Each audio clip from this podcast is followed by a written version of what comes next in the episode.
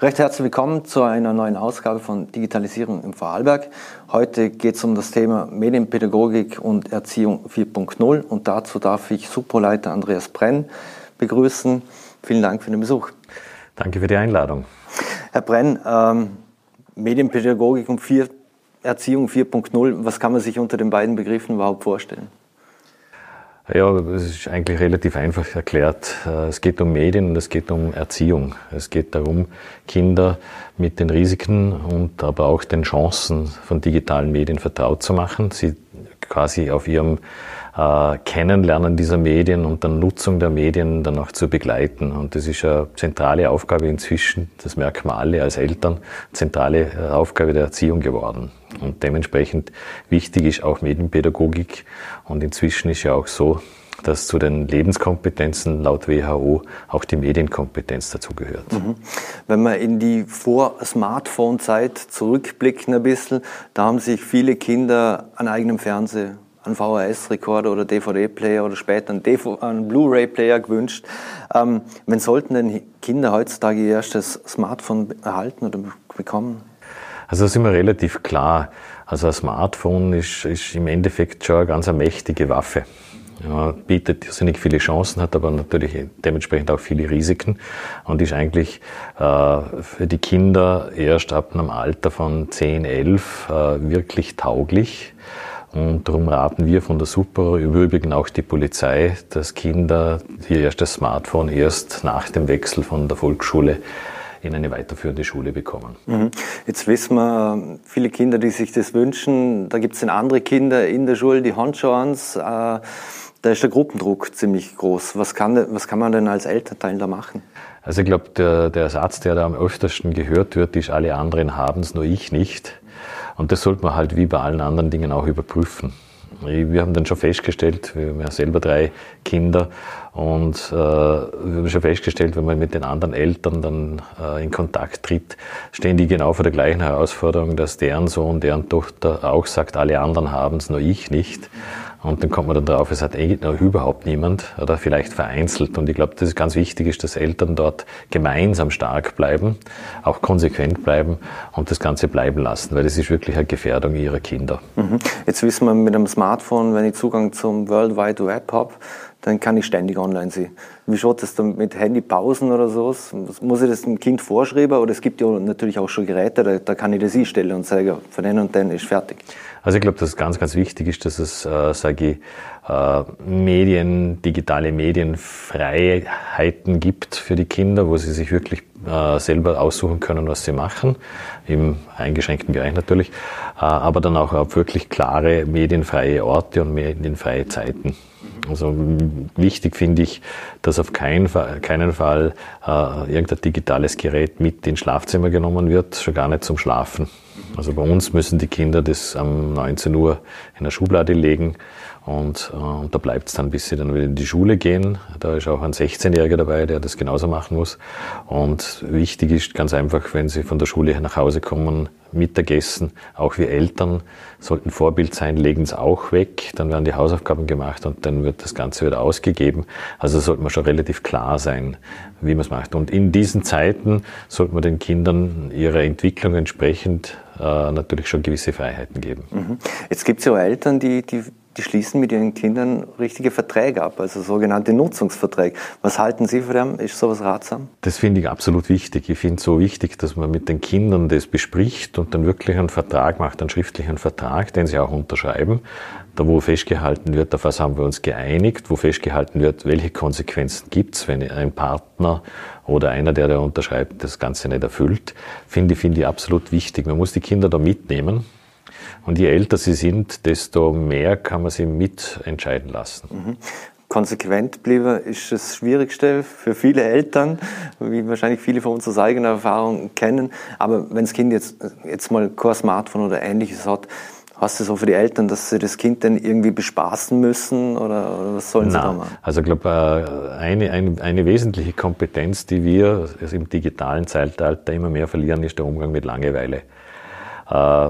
Das ist inzwischen eine Kunst, mit langweiliger Geschichte umzugehen. Wenn man sich das anschaut, wenn Leute an der Bushaltestelle sind, da gibt es ja keinen, der nicht das Smartphone rauszieht. Äh, und darum ist wichtig, Kinder, wir als Erwachsene müssen wieder lernen, mit Langeweile umgehen. Und das ist wichtig, dass man das ihnen auch ermöglicht, dass sie Langeweile spüren und aus der Langeweile entsteht dann sehr viel Kreativität. Das ist ganz, ganz wichtig. Man auf keinen Fall bespaßen. Mhm. Ähm, wie schaut das aus?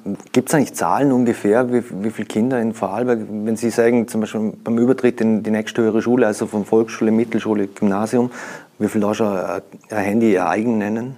Also ich, ich, ich glaube, dass äh, mit dem Übertritt von der Volksschule in der weiterführende Schule der überwiegende Teil, das würde ich mit 99,9 Prozent beziffern, ein Smartphone haben.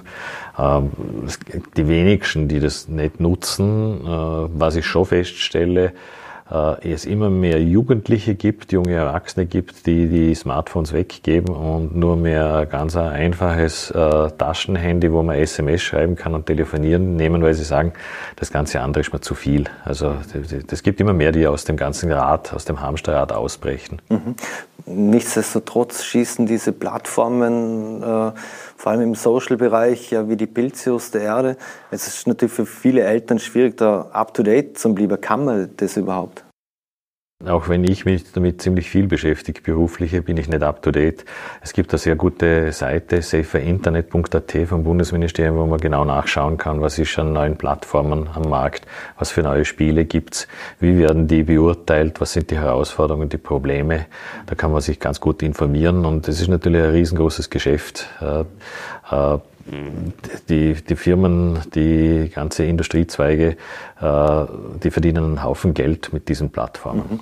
Mhm. Was für eine Rolle spielt in dem ganzen Spiel was spielen da Games? Weil es gibt ja, mittlerweile ist es ja so, dass man über Games, äh, die, die chatten miteinander, also die brauchen jetzt nicht unbedingt eine Konsole, es gibt die einen auf dem Handy, das andere sind über die Konsolen. Was für eine Rolle spielt das? Das ist ein riesengroßer, riesengroßer Markt und das spielt eine riesengroße Rolle, auch bei Jugendlichen, aber auch bei Erwachsenen. Äh, und das perfide an diesen Computerspielen ist ja, dass sie das Erwartungs- und Belohnungsgehirn zu 100 Prozent abholen. Also es gaukelt dir immer vor, wenn du das noch einmal machst, äh, noch einmal, was ich diesen, äh, dieses Level spielst, dann, dann schaffst du das.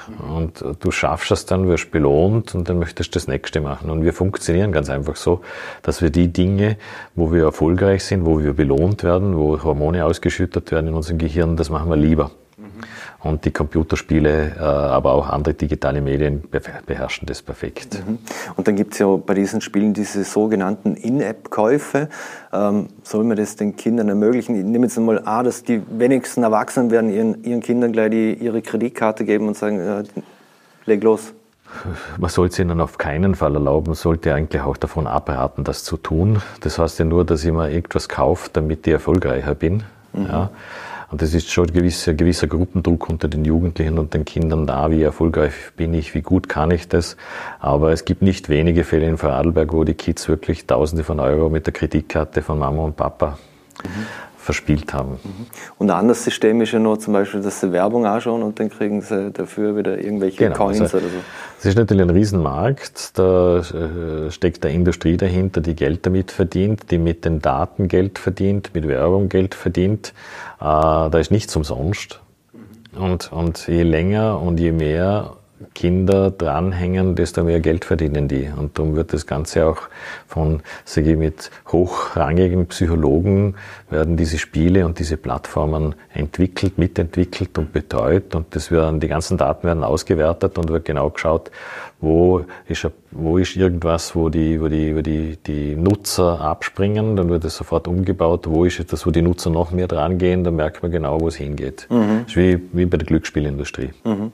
So sprich, wie große Suchmaschinen wissen, was ich morgen kaufen will oder Ja, das sollte, sollte uns bewusst sein, auch als Erwachsener, dass wenn wir irgendwo vielleicht einmal in, in Google irgendwie einen Reiseführer für die Toskana suchen, dass wir dann auch bei allen anderen Plattformen die plötzlich Angebote für Urlaub in der Toskana, das Wein aus der Toskana angeboten bekommen, weil das System das natürlich sich merkt. Mhm.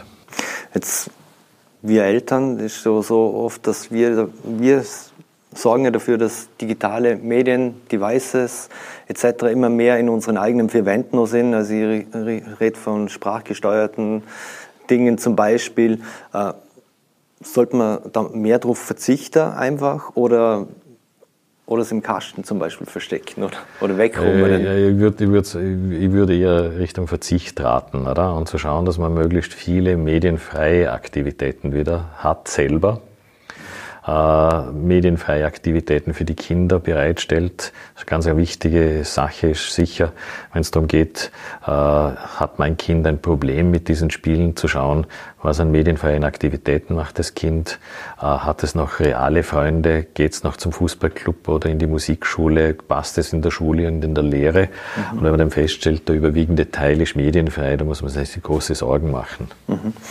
Jetzt Aber wir sind Vorbilder, ganz entscheidend. Also wir können nicht erwarten, dass unsere Kinder das Smartphone am Tisch weglegen, wenn wir essen, wenn wir das selber nicht tun. Mhm. Ähm, Sie als Supro, als Institution, äh, wie helfen Sie jetzt oder wo können sich Eltern jetzt hinwenden, wenn sie, wenn sie Informationen wollen zum Beispiel? Also man kann sich jederzeit zu den normalen Geschäftszeiten, Bürozeiten an uns wenden, telefonisch, anonym, kostenlos.